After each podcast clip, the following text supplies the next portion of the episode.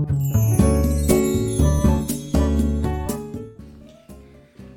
い、おはようございます。美容師をしています。カナダと申します。えー、今日のテーマはリファのドライヤーが爆発をするというニュースを見て、ね、思ったことというお話をしようと思います。えー、このチャンネルではスマート経営をすることで人サロンでも利益を最大化することができた僕が美容のこと経営のことその他いろんなことを毎朝7時にお話をしています。はいえー、っとまあ、最近ヤフーニュースで、えーとね、なんかリファのドライヤーがなんか爆発をしたっていうニュースがまあちょっとあったんですよね。でなんかあの結構 X とかでもそれが拡散されていたりとかして、まあ、そしたらこう私も爆発しましたとかあの、まあ、結構いろんなけ結構な件数がその爆発をしたっていう、まあ、事実があって、まあ、ちょっと話題になっていたんですよ。でそのニュースを見てちょっと僕なりに思ったことがあったので、まあ、ちょっとそのお話を今日しようかなと思いました。で、あのまあちょっと詳細はわからないしリリファのドライヤーを僕は使ったことがないのであの、まあ、確実な話ではないんだけどなんかドライヤーって僕今までいろんなドライヤーもちろん美容師なんで使ってきてるんですが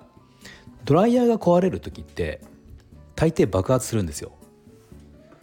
まあ爆発って言っちゃうとそのまあそのねこう爆発の規模っていろいろあるから、まあ、僕が今まで見たことのある爆裂発とか、まあ、自分もそれあの体験したことがあるんだけど例えば美容室で仕事をしててあの昔ねこうその今みたいな高級ドライヤーとかではなくて、まあ、一般的なその業務用ドライヤー、まあ、価格でいうと5,000円前後のものをお店で使っていた時にまだ勤めていた時ですかね、うん、あの乾かしてる時にお客様の髪を乾かしてる時にこうパーンとこうね軽く破裂音してあのちょっと焦げ臭い状態でそこからドライヤーが使えなくなったっていうことが僕2回ぐらい経験があるんですよ。で、まあ、その時は幸いお客様も僕も怪我をするようなことはなかったんだけど、まあ、ちょっとお客様驚いていたっていう感じでしたよね。でまあ2回ぐらいあってあと家庭用の自分の、まあ、実家とかでもまあ、昔のほんと安いドライヤー1,000円2,000円ってやつだと思うんだけど、まあ、そういうドライヤーでもやっぱ最後壊れる時っていうのは大体その焦げ臭くなって変なこうパンと音がして使えなくなるっていう。ねなんか大体そんな感じなんですよドライヤーって、まあ、だから僕はそのリファのドライヤーが爆発したっていう話を聞いてなんか別にそんな特別なこととは思わなかったんだけどまあどうもそのニュースの内容によると、まあ、初期ロットだかなんかまあどこかの製造のあの機関どっかの機関の製造の中であのちょっとした不良品があったかもしれないみたいな話もまああったんだけど、まあ、ドライヤーっていうのはねやっぱそういう最終的に壊れる時爆発しがちっていうのがあるから、まあ、特別なんかそのリファのドライヤーがどうこうっていうのはまあそんなに僕は思わなかったんですよね。うん、まあ怪我したらやっぱ危ないからいいことではないではないんだけど、まあ、ドライヤーって結構そういうことあるよねっていうイメージです僕は。うん、でリファのドライヤーがどうかっていう話なんだけどこれあのよく僕お客様にドライヤーが欲しいってお客様が、ね、質問をしてくるんですね。でここ最近やっぱりその例えばいいドライヤーちょっと高めのドライヤー4万円5万円とか出してドライヤーを買いたいって思った方がまあその知名度とかの関係で大体迷うドライヤーっていうのがまあね結構限られてくるんですよ。でその中にリファって必ず入ってくるんですよね。うん、まあ僕のお店だとリファは使っていないんだけどあのレブロナイザーっていうドライヤーを僕は自分で使っていてお店でも使っているで、まあ、頼まれればお客様のに販売するために仕入れたりもしているんだけどあの、まあ、僕はそのレプロナイザーを使っていてで結構このレプロナイザーとリファーは比較されやすいんですよ。まあ、おそらく価格帯とか、まあ、その最近有名な高級なドライヤーっていうところで言うと、まあ、その2つとまあとはそうですね、えー、とダイソンとかあのなんだっけなえっ、ー、とクレイツっていうメーカーの、まあ、ちょっと名前忘れちゃったけどねそんなまああるんですよそういう、まあ、大体いくつか上がってくるものが、まあ、ってでかなり代表的なものでリファと,、えーと、レプロナイザーっていうのは比較されがちっていうのがあって、えー、リファってどうなんですかねみたいな話によく聞く聞かれることが多いんですよね。で、まあ、僕はリファリファのドライヤーは使ったことがないから、まあ、それがいいか悪いかっていうことはまあ一切言えない、ね、使ったことないから言えないんですよね。だけど、まあ、僕がリファを選ばない理由っていうのが一つあってあのドライヤーっていう商品ドライヤーの商品って考えた時に歴史がまだ浅いっていうとこなんですよ。うん、あのリファって、まあ、美容器具全般、まず美容のこうメーカーっていうのも印象があると思うんですよね。まあ、有名なところで言うとあの一昔前だと炭酸ミストっていうのがこう流行して、まあ、ちょっと最近だとあのシャワーヘッドとかあとサッカー選手のロナクリスティアーノ・ロナウドが CM やっていたなんだっけあの腹筋の器具とかね電気でこうピピピコピコ動くやつとかまあその辺が有名じゃないですか商品として。うん、まあだから全体的に美容のものを、まあ、本当にこううまく宣伝とかうまくやって、まあ、イメージをいいイメージでこうなんかよく売れてるっていうねイメージはあるんですよ。でただじゃあドライヤーのイメージがどうかっていうとドライヤーだけのイメージではないんですよね。うん、だからドライヤーだけを突き詰めて作っているメーカーではないっていうイメージが僕はあるんですね。まあ、だから耐久性とかそういう部分では例えばドライヤーを研究して作っているメーカー家電メーカーとかと比べるとやっぱり弱いのかなっていうのはちょっと僕はあの自分個人的な意見ですけど思っていたんですよ。でその僕が使っているレプロナイザーも、えっと、そんなに古いメーカーではないんだけどレプロナイザーはそのドライヤーでいうともう今モデルがもうどうだろう56個6代目7代目とかのモデルが今出ていて、まあ、結構いろいろ改良を重ねてきているんですよね。で僕は一番初期のはちょっと知らないんだけど、まあ、2番目ぐらいの機種からずっと使っていて正直最初の頃っていうのはそのレプロナイザーは耐久性がめちゃめちゃ悪かったんですよ。うん、あの爆発することはなかったけどあのもうとにかく断線が多くて、うん、あのコンセントとですねコンセントからつながってる線が、まあ、お店で使っている時にこう何度もねじれたりするんですよね。まあ、どうしてもこうハードにハードというか、まあ、使う回数が多いのででそこでやっぱこう切れて中で切れてしまってドライヤーがつかなくなるってことが、まあ、僕だけでもね2回あったんですよ。で僕の周りでも妻の実家とかでもあったし、まあ、結構頻繁にそういうことが起きていたんですよね。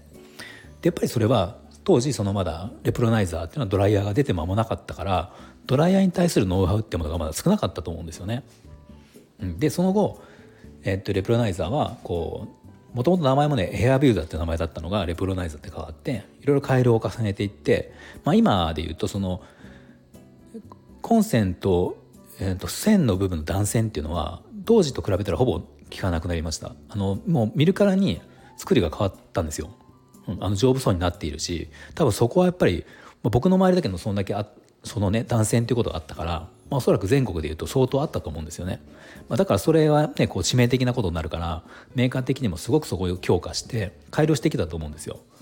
うん、っていうのがあるのでやっぱりそのドライヤーに対して歴史が長い方が僕は同じようなものだったらあのいいなってって思っていたんですね。その時に話題話題性とかではなくて、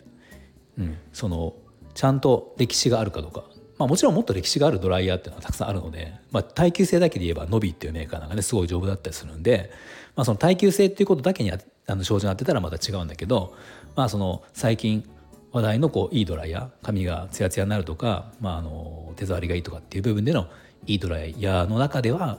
まあ、最近どうしてもお客様がリファとレプロナイザーをまあ比べる方が結構最近多かったので、まあ、その2択で言うと僕のその中では